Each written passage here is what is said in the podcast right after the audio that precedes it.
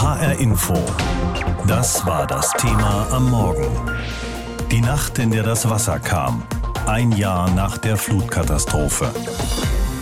Ja, ein Jahr ist es her, dass nicht nur, aber gerade auch das Ahrtal überflutet wurde. Extreme Regenfälle hatten die Ahr, einen eher kleinen Fluss, zum reißenden Strom werden lassen, der dann Häuser, Brücken und Straßen zerstörte und allein im Ahrtal 134 Menschen das Leben kostete. Seit Monaten wird nun vieles wieder aufgebaut im Ahrtal, aber noch wohnen nur sehr wenige Menschen wieder in ihren Häusern, nur wenige Geschäfte sind wieder geöffnet und die Infrastruktur ist allenfalls notdürftig wiederhergestellt. Meine Kollegin Mariella Milkova wollte wissen, wie es den Menschen im Ahrtal heute geht und sie ist nach Bad Neuenahr-Ahrweiler gefahren, eine Kleinstadt an der Ahr, die besonders stark betroffen war vom Hochwasser. Der Baulärm ist das Erste, was mir auffällt. Überall Handwerker in den engen Altstadtgässchen. Es wird gesägt, gehämmert und gebohrt in den Fachwerkhäusern. Also das Flutwasser war schon, in mein Geschäft war es schon fast zwei Meter hoch. Das Inventar, also von Kühlzelle, Kühltheke, war alles hinüber. Axel Reinhold richtet gerade seinen neuen Schweizer Käseladen ein. Sein altes Geschäft ganz in der Nähe wurde komplett zerstört durch die Flut. Aber er konnte relativ schnell neu durchstarten, sagt er. Und die Soforthilfe von Bund und Land kam auch prompt. Es geht vorwärts und das muss man sehen. Und mit jedem offenen Laden setzt man hier auch ein Zeichen, dass es vorwärts geht. Andere dagegen warten noch immer auf den Gutachter, auf Handwerker, auf Baustoffe, auf die Genehmigung eines Antrags für Wiederaufbauhilfe. Ende Juli will Axel Reinhold seinen neuen Laden öffnen. Er schaut positiv in die Zukunft. Das fällt Anja noch ein wenig schwer. Ich treffe sie unten am Ufer der Ahr. Dort, wo früher mal ein Campingplatz in Ahrweiler war, ist die Arche entstanden. Eine Art neues Dorf- und Hilfszentrum mit Mittagessen, Werkzeugausleihe, Waschsalon, Ergotherapie und Platz, um sich mit anderen auszutauschen. Anja wohnt in einem der Häuser direkt am Ufer, die zwar noch stehen, aber das Erdgeschoss ist seitdem nicht wirklich bewohnbar. Ich habe heute tatsächlich meine Klingel bekommen. Man kann wieder bei mir klingeln. Seit letzter Woche haben wir dann ein bisschen Strom im Keller, dass wir mal wieder waschen können. Und dann bricht es aus ihr heraus. Es dauert halt seine Zeit, was in dieser einen Nacht zerstört wurde. Das kann man nicht wieder in drei Tagen aufbauen. Aber da ist trotz allem auch viel Hoffnung. Lukas Bornschlegel ist eigentlich bei der Feuerwehr im Nachbarort, aber schon seit dem ersten Tag nach der Flut als Helfer hier im Einsatz. Er leitet die Arche. Der Verein für Katastrophenhilfe und Wiederaufbau finanziert sich aus Spenden. Wenn man jetzt noch nie hier war und hier reinkommt, denkt man sich immer noch, ach, wie sieht es denn hier aus? Aber wir haben keinen Schlamm mehr hier. Wir haben hier Strom, wir haben hier Wasser. Ne? Die ersten Wohnungen können wieder bezogen werden. Die, die ersten Fenster werden eingesetzt, die ersten Heizungen laufen wieder. Aus meiner Sicht ist das tatsächlich sehr viel. Ganze Orte unter Schlamm begraben, Straßen weggerissen, Häuser irreparabel zerstört und mehr als 180 Menschen ums Leben gekommen. Als in der Nacht vom 14. auf den 15. Juli 2021 das Hochwasser kam in Rheinland-Pfalz und Nordrhein-Westfalen und dort mehrere Gegenden überflutete, war dort anschließend nichts mehr so wie zuvor. Allein im Ahrtal sind vor einem Jahr mindestens 134 Menschen bei der Flutkatastrophe ums Leben gekommen und viele andere verloren in den Wassermassen die Grundlage ihrer wirtschaftlichen Existenz. Zu denen, die besonders heftig vom Hochwasser getroffen wurden, gehören die 700 Menschen, die damals in der Gemeinde Schuld lebten.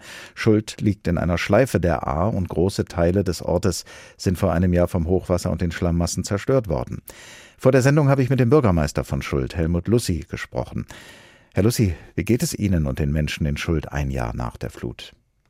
Ja, ein Jahr nach der Flut geht es uns schon besser wie direkt nach der Flut, weil schon viel im Ort geschehen ist. Die Straßen sind gesäubert, die Schlammwüsten sind abgetragen worden, der ganze Unrat. Wir hatten, ich glaube, 120.000 Tonnen Unrat, Schlamm und Gestein und Geröll und Boden hier bei uns auf der Deponie liegen. Es sieht bedeutend besser aus. Also jede Straße ist wieder befahrbar. Die Leute, die haben wieder ein normales Leben mit Strom, Wasser und sonst was noch dazu gehört, Telekommunikation. Also wir sind nicht mehr von der Außenwelt abgeschnitten, aber es ist noch sehr, sehr viel zu tun, weil äh, die kommunale Infrastruktur, die Gesetzgebung lässt zu wünschen übrig. Die Worte der Kanzlerin vorigen Jahres, schnelle und unbürokratische Hilfe, das, glaube ich, gibt es in Deutschland nicht. Und mittlerweile hat die Bürokratie wieder Einzug äh, gezogen oder erhalten. Und äh, man fängt wieder von vorne an. Also jeder Jede Baumaßnahme ist auch ein Wettlauf mit der Bürokratie. Stichwort Baumaßnahme. Sie haben ja damals auch sehr bald mit dem Wiederaufbau beginnen wollen, haben wohl auch begonnen. Wie weit ist denn dieser Wiederaufbau gediehen bisher? Also diese fünf Häuser direkt an der A, die dürfen da nicht mehr hinbauen, weil das ist die gelbe Zone, das ist die erste Linie der Überschwemmungszone und da darf nicht mehr aufgebaut werden.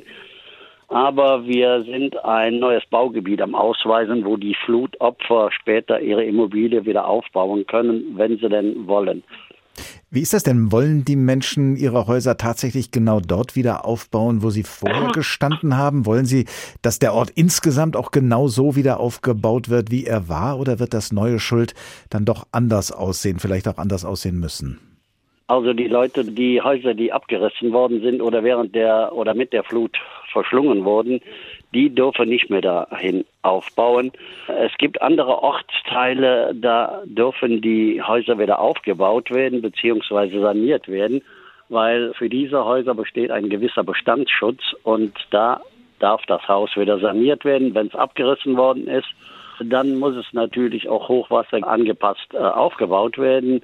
Da sind auch einige Häuser, die zwischen gelber und blauer Linie liegen. Wenn die neu aufbauen, dann nur hochwassergerecht. Von den Menschen, die das Hochwasser im Ahrtal überlebt haben, ist inzwischen jeder Zehnte aus dem Ahrtal weggezogen. Das sind 6000 Menschen. Aus Recherchen des ZDF geht das hervor. Wie ist das denn bei Ihnen in Schuld? Sind da auch viele weggegangen? Äh, also bei uns ähm, hält sich das im Rahmen. Es ist eine Familie weggezogen, äh, eine junge Familie, äh, war aber auch bedingt, weil der Mann in der Nähe von Gummersbach Arbeit gefunden hat. Ansonsten ist ein älteres Ehepaar, das ist in ein Seniorenheim gezogen, das sowieso vorhatte, in ein Seniorenheim zu ziehen, und eine ältere Ehefrau. Gleichzeitig sind diese Häuser aber wieder verkauft worden an zwei junge Ehepaare, die am Renovieren sind und dann hier nach Show ziehen wollen. Wie erklären Sie sich, dass, dass doch relativ viele da geblieben sind in Schuld? Äh, haben Sie, die Sie da wohnen, etwas anders, etwas richtiger gemacht, als äh, das in anderen Orten vielleicht passiert ist? Das kann, kann man so nicht sagen. Also wir hatten auch vor der Flut eine intakte Dorfgemeinschaft, also wo jeder jedem geholfen hat. Wir haben hier die alte Schützenhalle in ein ganz modernes Dorfzentrum umgebaut, was auch in der Flut versunken ist. Aber äh, da haben wir in drei Jahren über 10.000 ehrenamtliche Helferstunden, wo keiner nach Geld gefragt hat. Oder wir haben im kompletten Ortsbereich, in der kompletten Ortslage, haben wir äh, alles in eigener Initiative die Straßenbeleuchtung auf LED umgestellt und, und, und. Wenn hier war ein Vorhaben, wenn ich hier ein Vorhaben angefangen habe und habe das dann in die Dorf-App geschrieben, was wir machen, ich hatte am Samstag immer 25, manchmal auch sogar über 30 Helfer da, die äh, ununterbrochen geholfen haben. Nun liegt seit ein paar Monaten sehr viel Aufmerksamkeit auf dem Krieg in der Ukraine. Merken Sie, dass die Unterstützung für die Menschen im Ahrtal auch bei Ihnen in Schuld nachgelassen hat oder gibt es immer noch sehr viel Hilfe auch von Privatleuten außerhalb der Region? Also die Hilfe hat schon nachgelassen, aber auch bewusst nachgelassen, weil viele in Schuld ihre Immobilie schon wieder aufgebaut haben und teilweise auch wieder eingezogen sind. Und man muss ganz ehrlich sagen, das Dorf ist, ist befreit von allem Geröll und Schlamm. Die Häuser sind entkernt worden von den freiwilligen Helfern und jetzt äh, braucht man natürlich zum Aufbau Fachleute. Und die Fachleute haben Sie in ausreichender Zahl zur Verfügung? Nein, haben wir leider nicht. Das ist das große Problem hier im gesamten Ahrtal. Noch bevor an Wiederaufbau zu denken war, nämlich direkt nach der Flut, haben sich viele Menschen auf den Weg in die betroffenen Gebiete gemacht, um zu helfen, wo auch immer und wofür auch immer Hilfe gebraucht wurde. Auch viele Helferinnen und Helfer aus Hessen sind damals im Ahrtal gewesen. Wie sie heute auf die Katastrophe zurückblicken, was sie noch mit dem Ahrtal verbindet und was die Ereignisse vor einem Jahr in ihrem eigenen Leben verändert haben, das weiß unser Reporter Benjamin Müller. Kai Mauler arbeitet bei der Firma Kran-Burgard in Butzbach. Direkt nach der Flut packen sie hier schweres Gerät zusammen und fahren ins Ahrtal, um zu helfen.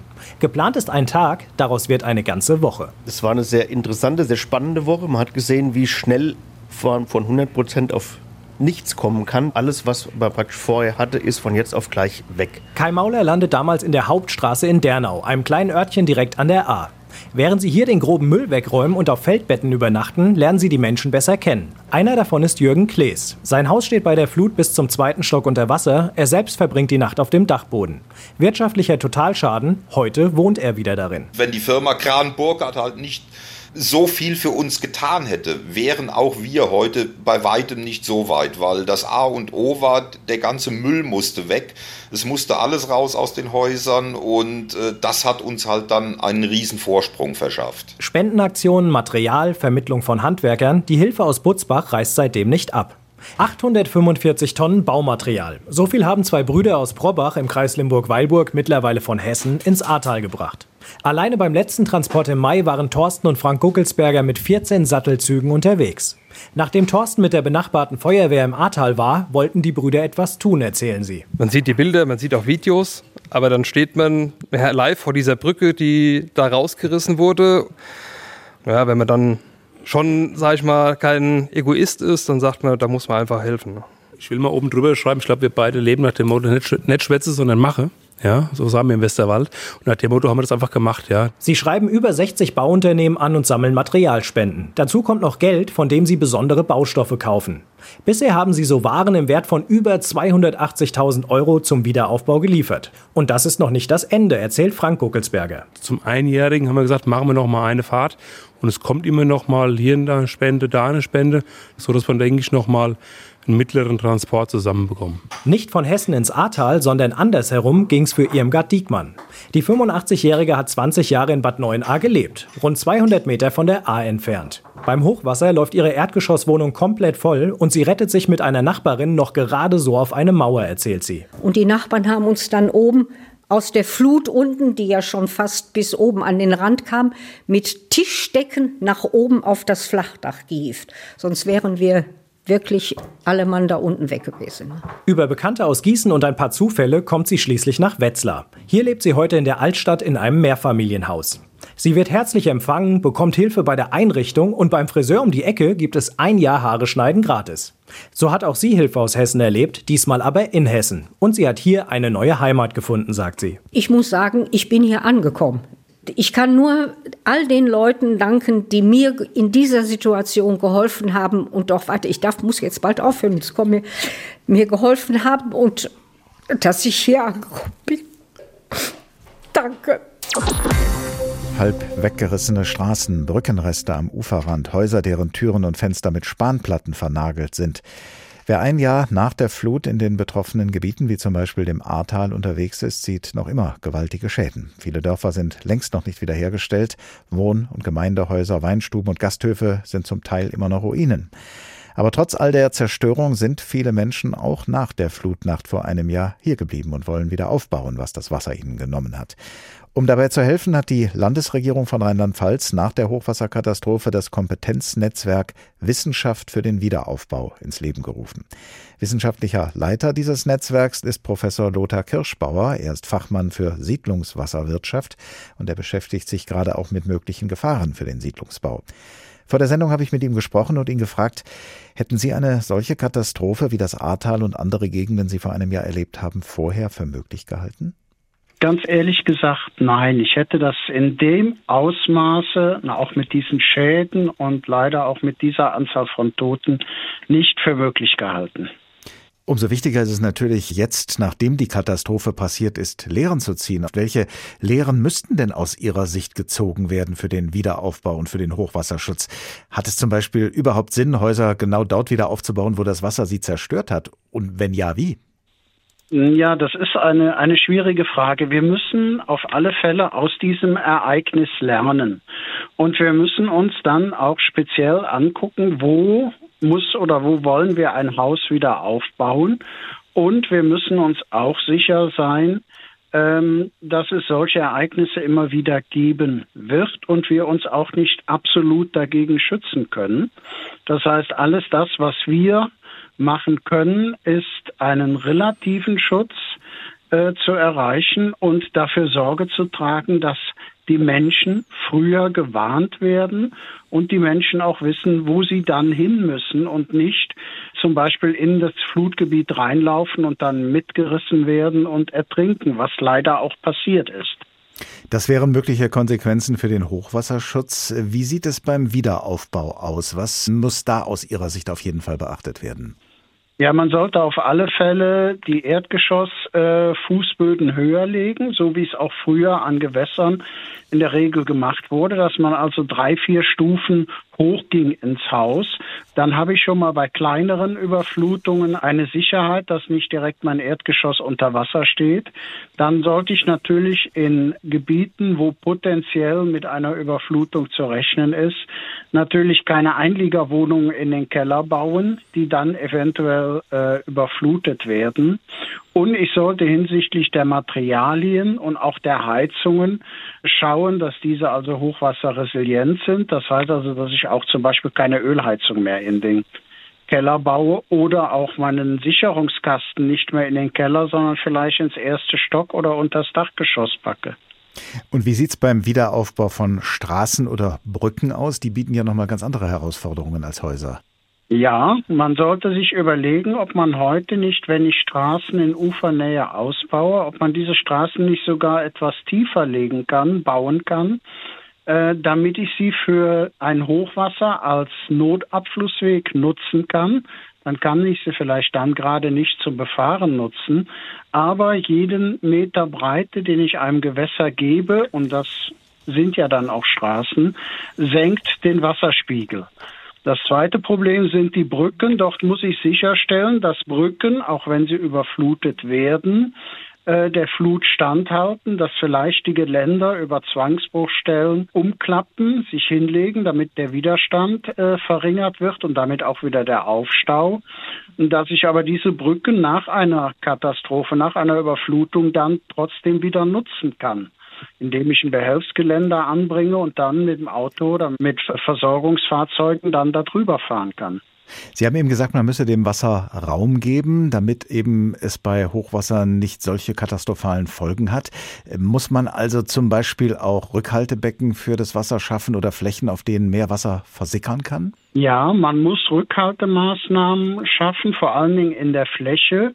Und das bedeutet, ich muss mein Gewässer nicht nur als, ich sage mal, als Strich sehen, als nur den Fluss, sondern ich muss das Einzugsgebiet sehen und muss versuchen, möglichst viel Wasser im Einzugsgebiet schon zurückzuhalten, denn wenn das Wasser einmal im Fluss drin ist, dann kann ich es nicht mehr beherrschen. Ich kann es nur noch vorher im Einzugsgebiet beherrschen und wenn ich da den Wasserplatz äh, schaffe, Speichermöglichkeiten, dann verringere ich den Abfluss und damit senke ich auch wieder im Gewässer den Wasserspiegel. Das sind alles ja sehr konkrete Maßnahmen, die Sie gerade erläutert haben. Gleichwohl wäre es nicht die einfachste Lösung, auch den Menschen zu sagen, zieht so weit wie möglich vom Wasser weg? Ja, das ist natürlich auch Heimat. Heimatverbundenheit und die A ist ein schönes, landschaftlich sehr schönes Gebiet und die Menschen ziehen gerne ans Wasser. Das ist in jeder Stadt, die am Wasser liegt. Die begehrtesten Grundstücke sind die, die am Wasser sind. Aber wir müssen uns auch immer wieder bewusst machen, und da müssen wir auch der Hochwasserdemenz etwas entgegenwirken, dass das Wasser nicht immer nur schön dahin plätschert, sondern wenn wir im Rahmen der Klimafolgen jetzt solche Ereignisse häufiger kriegen, dass dieser Wasserspiegel auch mal ganz schnell ansteigen kann. Bei dem Hochwasser nach extremem Starkregen wurden mindestens 135 Menschen im nördlichen Rheinland-Pfalz getötet. 134 im Ahrtal und ein Mann in der Eifel. Zwei Menschen werden noch vermisst. Mehr als 750 wurden verletzt. Auf rund 40 Kilometern an der Ahr wurden Häuser, Straßen, Brücken, Schienen, Gas, Strom und Wasserleitungen zerstört oder schwer beschädigt. Und im benachbarten Nordrhein-Westfalen starben bei der Flutkatastrophe 49 Menschen. Am Jahrestag heute habe ich mit unserem Reporter Johannes Baumert gesprochen, der die Gedenkveranstaltung für uns verfolgt, und ich habe ihn gefragt, wie die Menschen im Ahrtal auf das vergangene Jahr zurückblicken. Ja, ich glaube, das vergangene Jahr war anstrengend für die Menschen. Es ging auf und ab. Es ist im Moment schon vieles getan hier an der A, aber es muss noch wahnsinnig viel gemacht werden. Die Straßen sind immer noch eine große Baustelle. Die Städte, die Innenstädte, da wird immer noch gewerkelt Tag für Tag und wir haben uns bei den Menschen auch im Ahrtal mal umgehört. Die sagen das dazu. Die Straßen sind immer noch nicht in Ordnung, die Bahn fährt immer noch nicht. Ja, könnte besser gehen. Also bei uns privat läuft das super. Es geht langsam voran. Hier sind noch zum Beispiel die Fassaden und so weiter. Die Geschäfte machen wieder auf. Aber es dauert eben noch ein bisschen. Es ist alles zu kompliziert, zu aufwendig, zu schwierig. Das Ausfüllen der Formulare, da sind die meisten Menschen mit überfordert.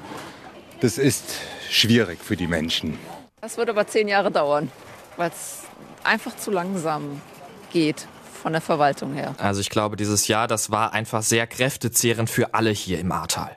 Dabei ist von der Politik ja eigentlich viel versprochen worden in Sachen Wiederaufbau. Gibt es denn politische Reaktionen auf die, sagen wir mal, Beschwerden der Bewohner? Ja, die Beschwerden, die gibt es immer wieder und auch die Reaktion der Politik. Die Politik sagt, naja, wir haben eben diesen Bund-Länder-Fonds, dafür sind allein für Rheinland-Pfalz knapp 15 Milliarden Euro vorgesehen, aber das ganze Geld muss natürlich auch verwaltet und verteilt werden. Trotzdem will die Politik reagieren, jedenfalls sagt sie das. Das sagt Malu Dreyer zum Beispiel zu diesen Beschwerden. Es gibt immer wieder Beschwerden. Auch bei mir kommen sehr viele Beschwerden an. Und wir versuchen, die aufzugreifen. Wir versuchen, den Dingen nachzugehen. Daran müssen wir auch mit gemeinsamer Kraft nochmal arbeiten, Ehrenamt und Hauptamt.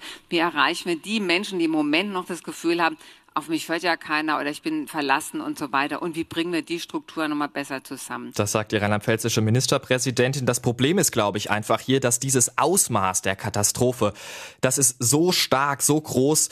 Damit hatte vorher niemand gerechnet, dass es dieses Ausmaß geben wird. Und damit sind jetzt sowohl die Politik wie auch die Menschen hier im Ahrtal natürlich völlig überfordert. Genau, du sagst es, es gibt eben auch noch diese politische Aufarbeitung, die läuft ja auch noch und da gab und gibt es den Vorwurf des Versagens in der besagten Nacht. Wie sieht es denn da mit dieser politischen Aufarbeitung aus? Ja, da geht es vor allem um den damaligen Landrat Jürgen Pföhler. Gegen ihn ermittelt ja unter anderem auch die Staatsanwaltschaft wegen fahrlässiger Tötung durch Unterlassen. Da gibt es in Rheinland-Pfalz einen Untersuchungsausschuss im Landtag. Da war Pföhler am vergangenen Freitag geladen. Er hat nicht ausgesagt, eben mit Verweis auf diese Ermittlungen. Aber es haben andere Zeugen ausgesagt, unter anderem ein Mitarbeiter des Landeskriminalamtes, der doch auf jeden Fall den Ex-Landrat schwer belastet hat. Er sagte, dass der Landrat damals sich lieber selbst in Sicherheit gebracht hat und wenige Nachbarn in seinem unmittelbaren Umfeld gewarnt haben soll, allerdings nicht oder nur selten in der Kreisverwaltung tatsächlich vor Ort war. Also in der politischen Aufarbeitung sieht das so ein bisschen danach aus im Moment oder kommt der Eindruck so ein bisschen, als hätte der Landrat sich mehr um seine persönlichen Dinge gekümmert als hier um den Landkreis. Wie das Ganze juristisch zu bewerten ist, das muss dann eben die Staatsanwaltschaft oder dann eben, wenn es soweit ist, ein Gericht entscheiden. Aber an diesem Punkt sind wir im Moment noch nicht. Dann schauen wir nochmal auf den Tag heute. Heute gibt es ja diese Gedenkveranstaltungen für die Opfer der Flutkatastrophe. Wie wird die Veranstaltung im Ahrtal aussehen? Im Ahrtal wird es eine Gedenkveranstaltung geben mit der Ministerpräsidentin Malu Dreyer. Auch Bundeskanzler Olaf Scholz soll am Nachmittag dazukommen. Er möchte allerdings nichts sagen. Er wird zuschauen bei dieser Veranstaltung. Es werden Reden erwartet, unter anderem von Malu Dreyer, von der neuen Landrätin dann auch und von Betroffenen, die das hier erlebt haben vor einem Jahr. Es werden Lieder gespielt. Diese Veranstaltung, die kommt aber nicht überall gut an hier im Ahrtal. Viele Leute sagen, wir wollen eher im Kleinen trauern. Wir wollen wollen nicht, dass eben so viele Leute zusammen zu einer großen zentralen Gedenkveranstaltung kommen, sondern viele Dörfer, die veranstalten auch kleinere dezentrale Gedenkveranstaltungen, um einfach zusammen zu sein und den Menschen zu gedenken, die damals in den Orten vor einem Jahr ums Leben kamen. HR Info. Das Thema. Wer es hört, hat mehr zu sagen.